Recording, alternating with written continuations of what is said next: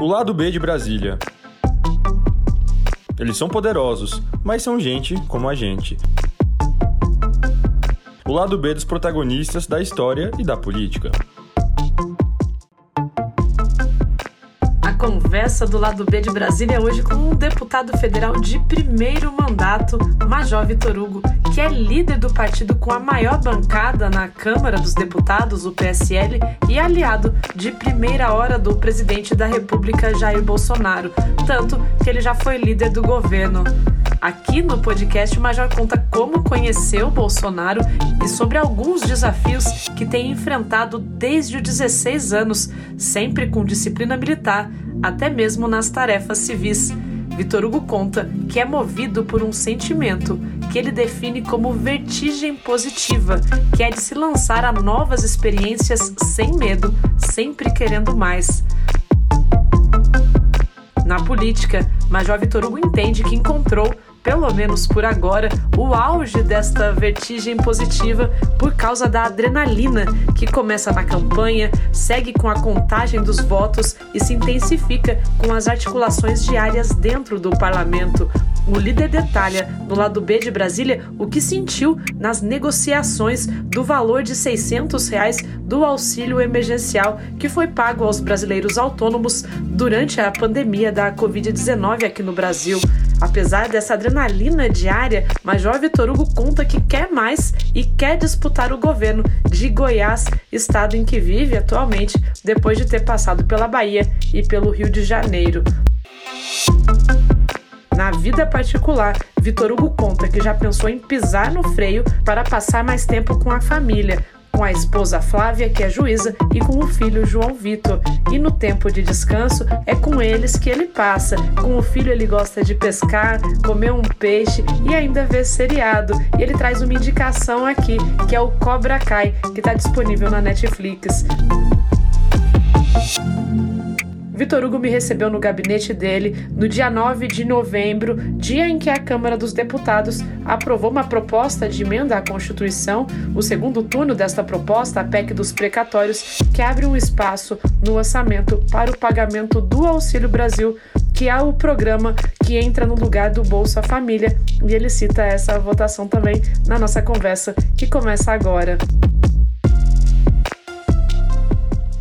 Primeiro eu queria agradecer ao senhor, né, por, por ter topado fazer essa entrevista pro lado B de Brasília. E eu já queria falar, senhor de Salvador, é, cresceu no Rio de Janeiro e foi parar em Goiás, né? Eu queria que o senhor começasse contando como é que foi isso, como é que foi essa, essa mudança toda. Por que a família do senhor saiu de Salvador para o Rio de Janeiro em primeiro lugar? Então, na verdade, a minha família é do Rio de Janeiro. Ah, a família é do Rio de Janeiro. É, meu pai e minha mãe é do Rio, né, Fluminense, porque não nasceram na cidade do Rio, mas nasceram no interior do Rio de Janeiro.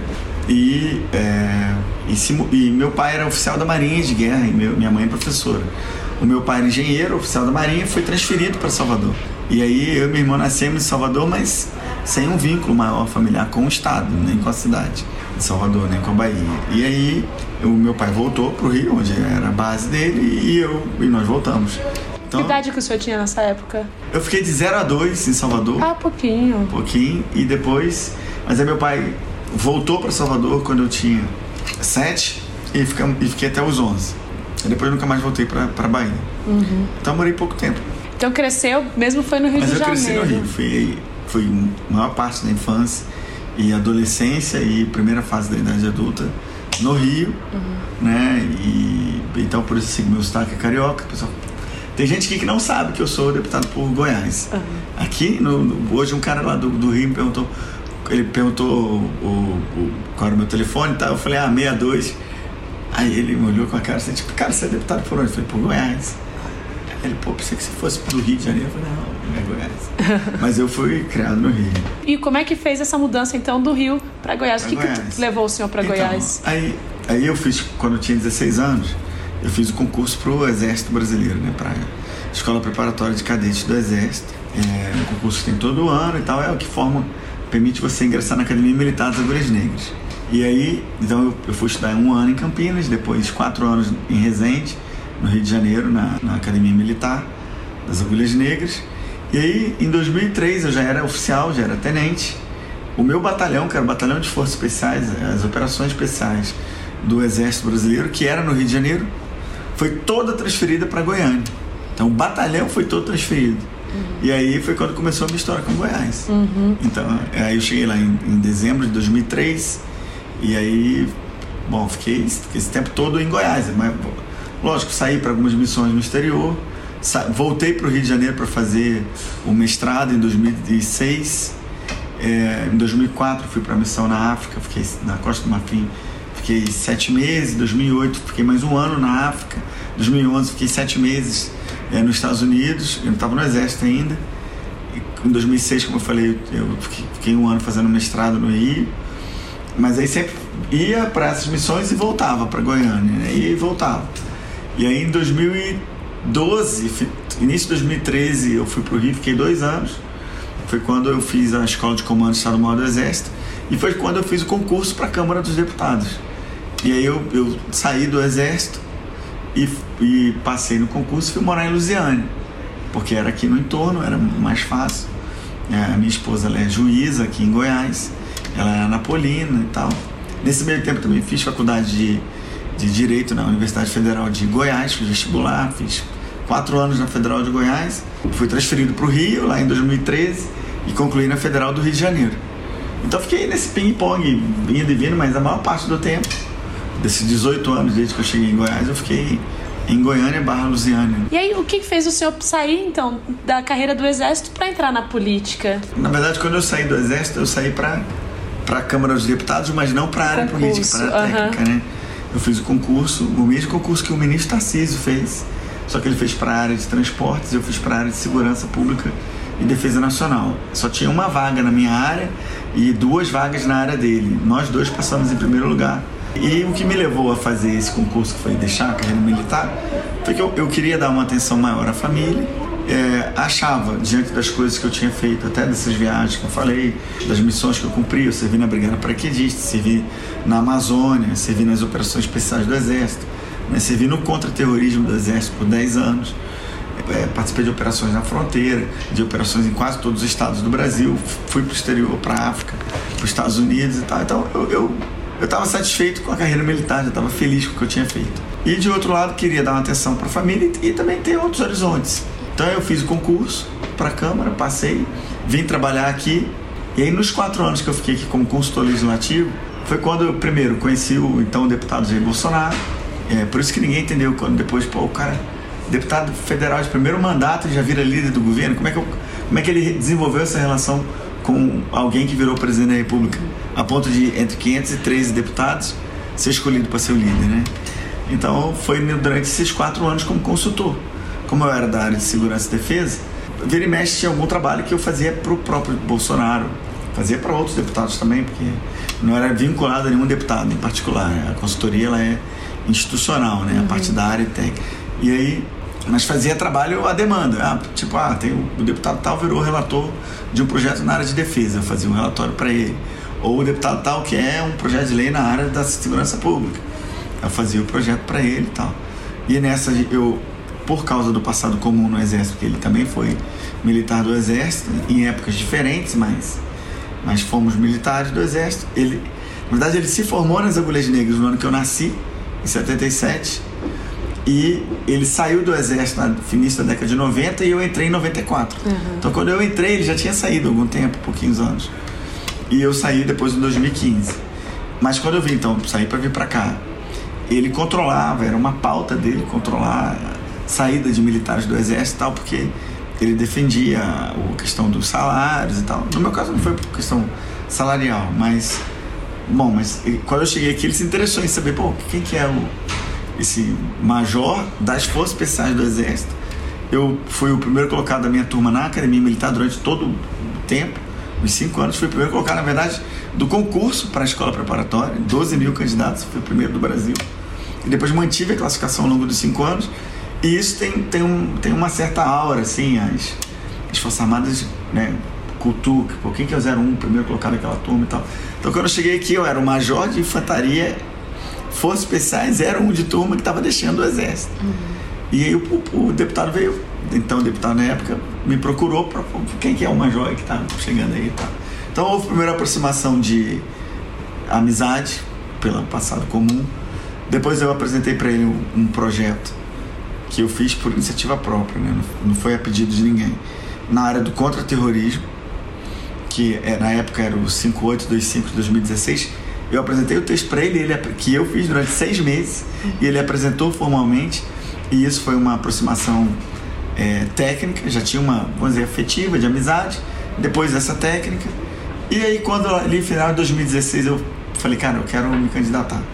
Eu fui lá pedir o apoio dele e aí houve aproximação política. Uhum. Ele, ele, falou, pô, cara, eu quero, vou te ajudar, vem sim, fica aqui mais próximo e tal.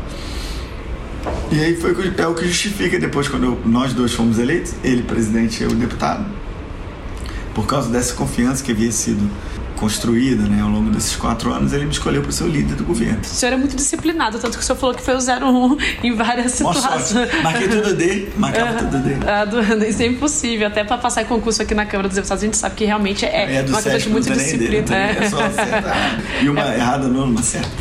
Muita disciplina. O que, que é mais desafiador para o senhor? Foi a carreira militar? Foi a carreira aqui, né, como consultor né, legislativo? Ou agora como político? Sabe o que eu acho? Eu eu tenho uma tendência, tem esse lado, já ouviu falar uma parada que chama vertigem positiva? Não. É um sentimento que as pessoas têm, algumas pessoas têm, de estar na beira do precipício e querer se jogar. Já, já, já viu isso aí, não? Tem gente que tem esse tipo de sentimento. E eu acho que eu tenho isso, não. Talvez tenha um pouquinho em relação à, altura, tanto que eu fiz o curso paraquedista para poder ter o um paraquedas, porque vai que eu me jogo, né? É, mas claro que estou brincando. Mas, mas eu era, fiz o curso paraquedista do Exército. Mas eu acho que eu tenho essa vertigem positiva no, no campo dos desafios. Então, pô, quando eu fiz o concurso para a Escola Preparatória de Cadetes do Exército, pô, era um desafio para mim, pô, era adolescente ir para o Exército Brasileiro, era um, era um grande desafio. E mais, eu tinha tanto medo de não passar, que eu estudei tanto que passei em primeiro lugar. Eu não tinha expectativa de passar em primeiro lugar, eu queria passar só. Mas Deus me, me iluminou e eu queria tanto, estudei tanto, passei em primeiro lugar. Depois, ao longo dos anos, eu mantive a classificação, estimulado pelo desafio de ser de ser o melhor da minha turma, de, de, de dar o exemplo, sei lá. Aí, logo na sequência, quis entrar para as operações especiais do Exército, que também, pô, para você ter uma ideia, no meu curso de ações de comandos, que é um curso que no Exército possibilita você ingressar nas operações especiais, entraram 59 e se formaram 7 só. E eu fui o primeiro colocado no meu curso também de comandos.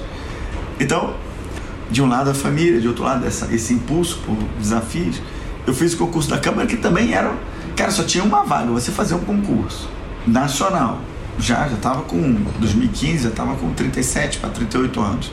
Você mudar completamente carreira depois de 21 anos de, no exército. Né? Então foi de novo me lançar no, no escuro, assim, né? Pô, vou, a questão da vertigem positiva, de, né? de me lançar no escuro. E depois que eu já na consultoria legislativa, que tinha essa, é, tipo assim, uma segurança, né? Pô, imagina, o, o concurso da Câmara, não só pela questão salarial, eu, eu como deputado federal, eu ganho menos do que como consultor legislativo. Sim. Mas o desafio me impulsionava.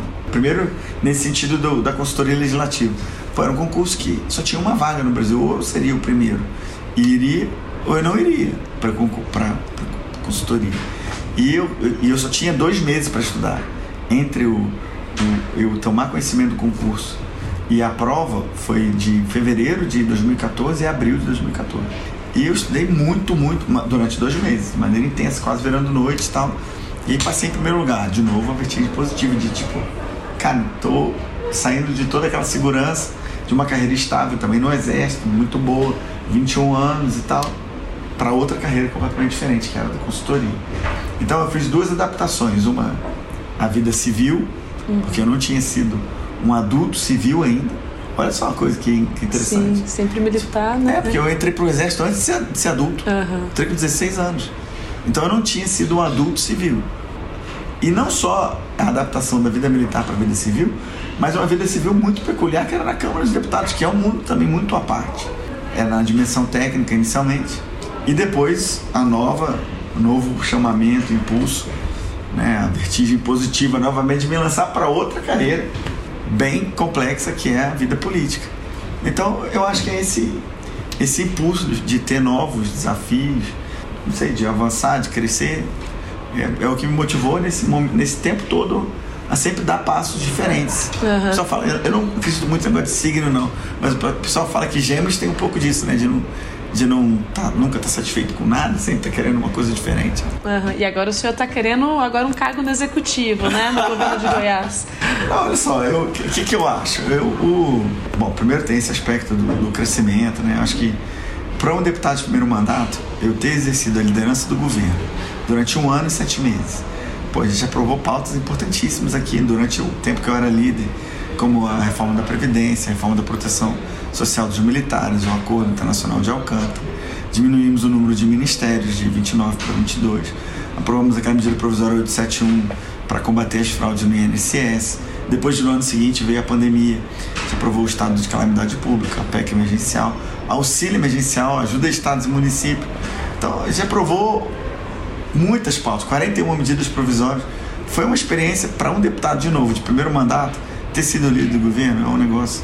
Depois, eu, além de ter sido líder do governo, eu me tornei o líder do maior partido da Câmara, que é o, o PSL hoje, são 54 deputados, o PT, que é o segundo maior, tem 53. Então, é um outro desafio muito grande para mim também, instigante, né? Ser o, o líder de um partido tão grande, né? lidar com deputados de estados diferentes, visões, interesses, objetivos, idade, escolaridade, religião, né? Tudo diferente, mas unidos no mesmo partido. Então é um, tem sido um desafio grande. E existe a perspectiva no ano que vem de eu ser o presidente da CCJ. Foi o acordo que a gente fez por, por ocasião da eleição do líder. Então eu estou vivendo muitas experiências interessantes no legislativo, mas eu sinto internamente que a minha vocação é para o executivo. Eu tenho um impulso, de novo, vertigem uhum. positiva, de, de ir para o executivo, porque eu acho, acho interessante você ter o comando efetivo, né, você ter a direção. E aqui é uma casa de composições, de, de, de, é, é diferente de você ser o chefe de um poder, e no caso o executivo, e você conduzir as coisas para o bem das pessoas e tal. Uhum. E eu acho que Goiás tem uma veia, uma, uma via, né, tem uma, uma estrada aberta para a direita. Eu acho que a direita em Goiás não não está consolidada e existe uma ânsia, uma expectativa de vários setores produtivos, agro, agronegócio, é, a indústria, o comércio, o turismo, né, profissionais, é, fora o, os bolsonaristas e tal. Tem muita gente querendo uma via nova. Uhum. Então, se eu tiver o apoio do presidente, né, se isso for uma construção dentro do novo partido agora, né, se houver toda uma construção, se o presidente me der a missão, se isso for uma missão, se isso contribuir para o plano do presidente para o Brasil e para Goiás, eu vou estar à disposição para seguir. Uhum. Mas se o presidente também entender que ele deve compor com outro nome, que eu posso contribuir ainda mais também para a governabilidade dele no segundo mandato aqui no parlamento, eu também estou à disposição para ficar. Então eu estou no momento que a vertigem positiva está me puxando para alguns lados, mas eu acho que que a, decisão maior tem que ser do presidente. Uhum. E o que, que dá mais é, frio na barriga? Pular de paraquedas ou saber o resultado de uma eleição?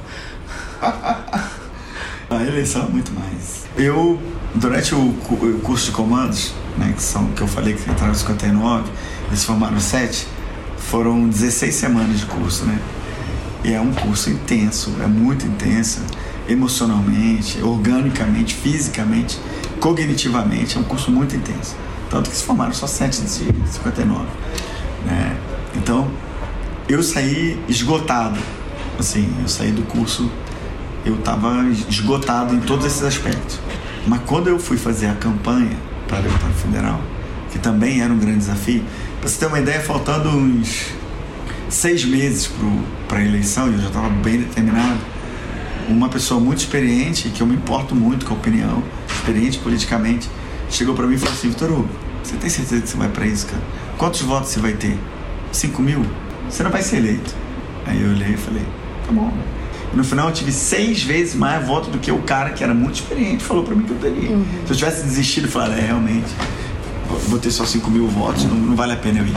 Uhum. Né? E Deus me, me abençoou, me iluminou, me deu lucidez para encarar o desafio. Então, é difícil dizer o que dá mais na barriga, né? Mas eu, eu acho que em termos de esforço, a eleição me sugou mais. Ao término dos 45 dias, eu estava mais sugado emocionalmente, cognitivamente, é, organicamente e, é, e afetivamente, psicologicamente, do que quando eu terminei com os comandos. E o senhor falou que deixou a carreira militar justamente para se dedicar à família. Mas a gente sabe que a vida política é um novo é, casamento. é muito enganei, difícil. Nesse negócio. É. Como é que o senhor tem feito? Como é assim, eu vi na, na, nas redes sociais que o senhor domingo gosta de cozinhar, gosta de fazer um peixe e tudo mais. É o senhor tá, ainda tem tempo para fazer isso, para passar um tempo de qualidade? O senhor tem um filho, né, tem João filho, Vitor? João Vitor figura. Uhum. Ah, então, cara, é difícil para conciliar, não é fácil. Uhum. E realmente, quando eu saí, eu tinha essa expectativa. Durante o tempo que eu fiquei na consultoria legislativa, eu procurei me dedicar a isso e tal, mas sempre ficava um lado meu do tipo, cara, eu, eu quero ir mais, eu quero fazer mais. Tanto que durante o período que eu fiquei na consultoria, eu inventei um monte de coisa. Eu falei, não, a consultoria, depois de um certo tempo, começou a ficar monótono para mim. Pô, eu soltava de paraquedas, atirava, ia para a fronteira, fazia operação de inteligência, ia para o exterior, né? participava de exercícios, de operações reais, de adestramentos e tal. Então a minha vida era muito corrida. Aí chegou na consultoria, foi como se tivesse tido assim um. Tivesse, eu estivesse andando a 200 por hora e de repente parou para andar a 5 por hora. De vez em quando aparecia uma pauta mais robusta, assim, que me envolvia mais. Aí tinha picos de grandes trabalhos, depois tinha uma monotonia muito grande. E, e é lógico, foi bom naquele momento que eu podia dar atenção. Mas a minha esposa é juíza. Ela também tem uma vida atribulada. Então eu, no final eu ficava em casa, mas às vezes eu não ficava com ela, não tinha tempo. convivia com o João Vitor mais ou menos, mas eu morava em Lusiane. Ficava indo e vindo, perdia muito tempo na estrada e tal. Eu comecei a falar assim, cara, eu, eu me dediquei também, montei um cursinho preparatório para concurso. Antes disso, inventei, falei, cara, ou eu vou para política ou eu vou ser juiz federal. Aí comprei um monte de material para juiz federal, estudei durante oito meses sozinho em casa. Tava começando a passar já nas provas, nos simulados que eu fazia.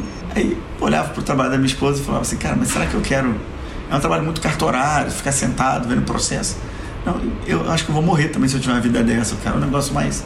E a política, quando eu comecei a entender como, como funcionava aqui na Câmara, como eu comecei a ver o dia a dia dos deputados através do dia a dia do próprio Bolsonaro, cara, eu comecei a ver que, que era muito mais agitado, que, era, que tinha uma adrenalina, que a eleição era uma adrenalina também, você pedir voto, correr atrás, você entender os problemas das pessoas, se identificar, viver o problema, tentar trazer uma solução. Né? E tentar compor aqui na casa também com outras pessoas e tal. A liderança do governo foi um grande, um grande desafio. Apoiar a eleição do presidente. Então tudo isso foi também me atraindo. E é, foi um, é, um, é um, um paradoxo realmente, né? Porque eu, em parte, em grande parte, eu saí do exército para tentar me dedicar mais à família. Passei por um momento de mais tranquilidade na consultoria e agora vivo um outro momento de, de dificuldade para conciliar né? família, a, a, vida parlamentar. As pessoas não sabem. E muitas pessoas vão, vão ouvir o que eu estou falando e vão achar que eu estou, sei lá, dramatizando.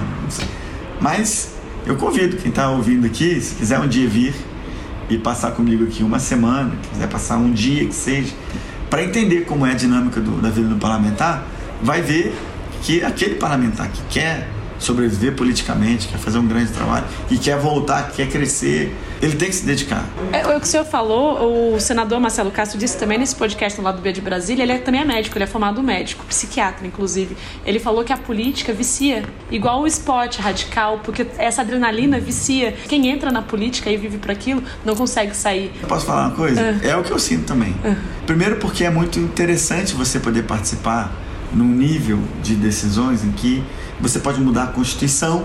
E quando eu estudei direito, o direito era o direito posto, o direito aprovado. Era. E parecia uma coisa muito sólida, porque é, são as leis aprovadas, a Constituição e tal. E de repente você vem trabalhar num lugar onde é lógico, tem alguns limites para você legislar e tal, mas muita coisa é possível. É possível você mudar, como nós estamos votando hoje, estamos mudando a Constituição Federal. Né? Estamos mudando, a gente já mudou quantas leis. Você pode ter uma ideia que pode mudar a vida de milhões de pessoas a partir de uma ideia que você teve a partir de uma intervenção. Por exemplo, o auxílio emergencial de 600 reais, eu era o líder do governo, que esse valor 600 reais fui eu que, que saquei da manga.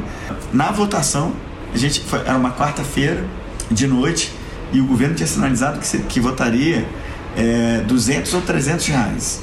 A oposição não estava satisfeita com isso já tinha uma maioria na Câmara querendo 500. Mas achando que o governo, eu era o líder do governo, eu era responsável por fazer essa proposta, achando que o governo ia propor algo intermediário.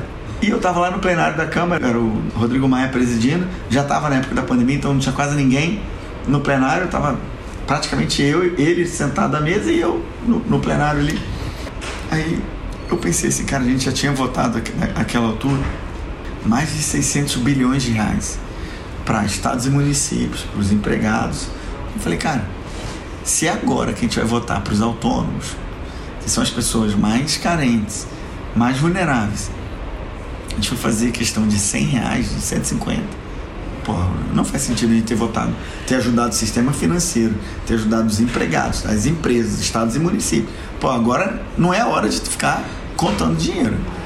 Aí liguei pro presidente, presidente Bolsonaro, do plenário da Câmara, e falei, presidente, pô, a gente vai votar aqui agora. O governo falou 200, 300. A oposição quer votar 500. Vamos fazer 600, presidente. Então a gente vai trazer para a gente, para o governo, o mérito de estar tá sendo é, corretamente, no momento oportuno, tendo o teor humanitário com as pessoas que mais precisam. O nosso governo, que é um governo austero, que aprovou uma reforma da Previdência profunda. Pô, mas você não acha que é o caso? Ele, Vitor, eu concordo contigo. Vou ligar para o Paulo Guedes. Ligou para o Paulo Guedes, ligou de volta para mim. Pode fazer, pode fazer 600. Só que o Rodrigo Maia olhou para mim de lá do, de cima, eu tava no canto ali. Ele deve ter pensado que eu tava armando alguma coisa e cancelou a sessão. E chamou para outro dia. Eu falei, cara, agora eu tenho que manter o sigilo disso, porque olha a adrenalina de novo. Tem que manter o sigilo, porque se a oposição descobrir que o governo já topa 600 reais, eles vão querer 700, 800 para colocar o governo em xeque, para gastar mais. E, e, e, a gente imaginava que iam ser 23 milhões só. Quer dizer, só. 23 milhões de brasileiros né, que iriam receber. E 100 reais a mais ia, ia representar, sei lá, 2 bilhões por mês a mais. É muito dinheiro. Mas para aquilo que a gente já tinha gasto, gasto, não era nada. Não, aí tá. Aí de manhã, fiquei de 7 da manhã às 9 conversando com o Paulo Guedes no telefone. E convencendo ele com medo de, de a gente aprovar, ele pediu veto. Uhum. Aí ele no final, ele, não, tá certo, papá. Depois saí de lá, fui direto para o Palácio Planalto, conversei com o Braga Neto, com o Ramos, que era Casa Civil e Secretaria de Governo, conversei com o Jorge, que era Secretaria-Geral, e para garantir que não ia ter veto. Almocei com o presidente, no almoço falei, presidente, senhor quer? Presidente Bolsonaro, senhor não acha que é o caso ligar para o Rodrigo Maia, para ele não se sentir emboscado? Ele, não, não vou ligar. Tipo assim, adrenalina, tá tudo comigo, a responsabilidade tá comigo. Aí eu, tá bom quatro horas fui pro plenário da Câmara. Aí, qual que ia ser a medida para eu saber se a gente tinha vencido com o sigilo ou não? Se quando o relator lesse o relatório, se ele tivesse, se ele falasse que ia ter 500 reais de auxílio, é porque o sigilo tinha sido mantido. É. Se ele falasse a um valor maior, 600 ou mais, é porque ele sabia que a gente ia topar 600. Uhum. Então, aquela, de novo, a adrenalina, aquela tensão, ele começou a ler, não, vamos criar o auxílio emergencial. Pá. No valor, embora o governo não queira mais e tal, mas vamos criar um valor de 500 reais. Falei, ganhamos. Quando ele leu, passou cinco minutos, o relator me liga. Ele estava votando à distância. Ele estava lá em Minas, né, Marcelo Aro. Aí ele, Vitor é, o presidente Bolsonaro está na, na, na porta do palácio, lá na Alvorada, no cercadinho lá, e falou que parece que vai ser votado um, um auxílio emergencial aí, que é 500 ou 600 reais. Ele tá topando 600 reais. Eu falei, ó, ele tá topando, mas eu vou ali agora falar com o Rodrigo Maia e eu vou anunciar aqui no plenário. E foi feito. Fui lá, falei com o Rodrigo, e depois peguei o microfone e anunciei que o governo topava 600 reais. Então eu imagino, assim, a minha carreira política pode acabar em algum momento, e vai acabar em algum momento, ela pode acabar, sei lá, agora, daqui a um ano, pode acabar daqui, não sei. Mas essa marca eu vou ter em mim de que eu ajudei a aprovar um auxílio emergencial, que é, poderia ter sido algo entre 350 e 400, mas eu ajudei a fazer com que fosse 600. E esse auxílio emergencial, que a gente imaginou que fosse ajudar 23 milhões de pessoas, ajudou 68 milhões de brasileiros durante a fase mais crítica da pandemia, custou 300 bilhões de reais para o país mas impediu que nós tivéssemos aqui um caos social e econômico. Uhum. E isso e essa adrenalina de você ter, de eu ter participado disso é algo que eu não teria em nenhuma outra função que exercesse. Uhum. Então por isso que realmente o nosso senador psiquiatra tem razão. Agora, só pra gente continuar, porque eu já tô no, estourando o tempo aqui, só vida particular mesmo do senhor. O senhor é flamenguista? Flamenguista, né? claro. Tá. E o senhor vê é, partida de futebol com o filho do senhor? Como é que é? Esse tempo em casa, como é que é? Eu tento ver, né? O João Vitor também é bem. E ele sabe. Ele é flamenguista, flamenguista também? Pô, claro. Meu filho também é. É, tá vendo? E eu não sou. Você não é? Eu não tenho time, cê... não. Ele aprendeu aqui. Não, mora em Brasília. Mas acho que daqui a pouco você vai acabar. Você vai se entender. mas o, ele é flamenguista, eu, eu tento ver com ele, a maioria das vezes que a gente tá em casa e o Flamengo tá jogando, a gente vê. É, a gente gosta de pescar. O meu sogro é, é japonês, né? É descendente japonês. E ele se amarra em pescar, tá? Então a gente gosta, a família toda gosta de comida japonesa, então, por causa também da influência, né? Então, assim, a, nossa vida é, é bem é, assim, reservada. A profissão da Flávia impõe uma certa reserva, porque ela é juíza. E pô, quando eu estou em casa, eu quero descansar, né? Pouco tempo quero tentar desopilar, desconectar. Uhum. É, e João Vitor ajuda muito nisso aí. Com certeza. E nas lives que o senhor faz, sempre tem uma prateleira com livros atrás. Tem a Bíblia, tem os livros, né? Se o senhor pudesse indicar um livro, por exemplo, além da Bíblia, que a gente vê que o senhor já deixa aberto ali, qual seria esse livro que o senhor indicaria? O que me vem à cabeça é que agora tem vários livros bons ali. Eu, gosto muito de livros de história, né, de biografias. Né? Mas, mas tem um livro muito bacana que trata sobre é, liderança de alto nível. É, liderança para equipes de alto nível. Né? Eu acho que é um livro interessante. Ou As 48 Leis do Poder, ou a biografia do Duque de Caxias. Uhum. Acho que são, são livros interessantes. Senhor vê filmes, seriados? Vejo seriado. Tem um seriado que eu, que eu tava resistindo para não ver. E aí fui ver com o João Vitor. A gente não conseguiu parar de ver, que é aquele Cobra Cai. Sabe ah, qual é? Do... Eu, eu nunca vi, mas já é vi sim. Uhum. A, é a continuação, 30 anos depois, do Karate Kid, aquele Karate Kid da década de, de uhum. 80, 90 ali, né? Então essa série é muito bacana. O ruim de série é que você começa a ver e dá vontade de ver vários episódios ao mesmo tempo. É o maratonar que a gente fala, né? Essa, e já se assim, encaminhando para o final, assim, se o senhor pudesse falar um sonho político, né? Um profissional pode ser, porque o senhor tem várias carreiras aí, né? E um pessoal, qual seria? Eu quero só crescer. Eu quero aumentar o meu poder de influência para é, ajudar mais pessoas para conseguir resolver problemas mais complexos e maiores. Uhum. É, então, a minha meta política é sempre crescer.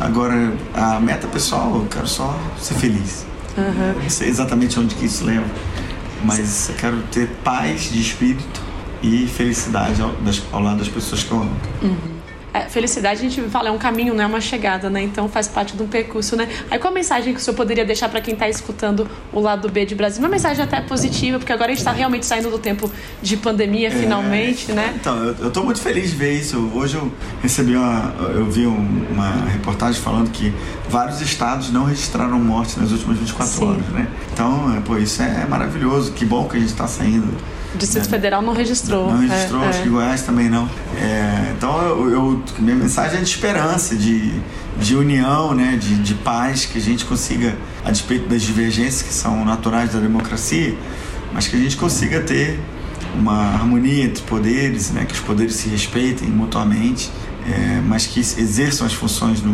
dentro dos limites das suas atribuições, mas no máximo possível, atuando para o bem das pessoas. Então, eu desejo todos nós sejamos felizes aí como uma nação. Tá certo. Bom, muito obrigada, deputado Major Vitor Hugo, que recebeu a gente aqui no gabinete dele, aqui na liderança do PSL. Obrigada, deputado. Obrigado, um abraço a todos. Este foi o deputado federal Major Vitor Hugo que contou aqui que tem encontrado na política a adrenalina necessária para sentir o motor da vida girando e girando cada vez mais. Apesar de sempre buscar novos desafios, Vitor Hugo tem um desejo muito simples, que é o de ser feliz. É o desejo que todos nós temos, né? E eu sou Juliana Martins e convido você também a ouvir outros deputados e senadores e personalidades que passaram aqui pelo podcast O Lado B de Brasília e, como eu sempre digo, respeitando todos os lados, porque na política a gente não precisa concordar, mas respeitar todos os posicionamentos. A democracia é isso, é o diálogo. Bom, eu volto em breve com mais um episódio.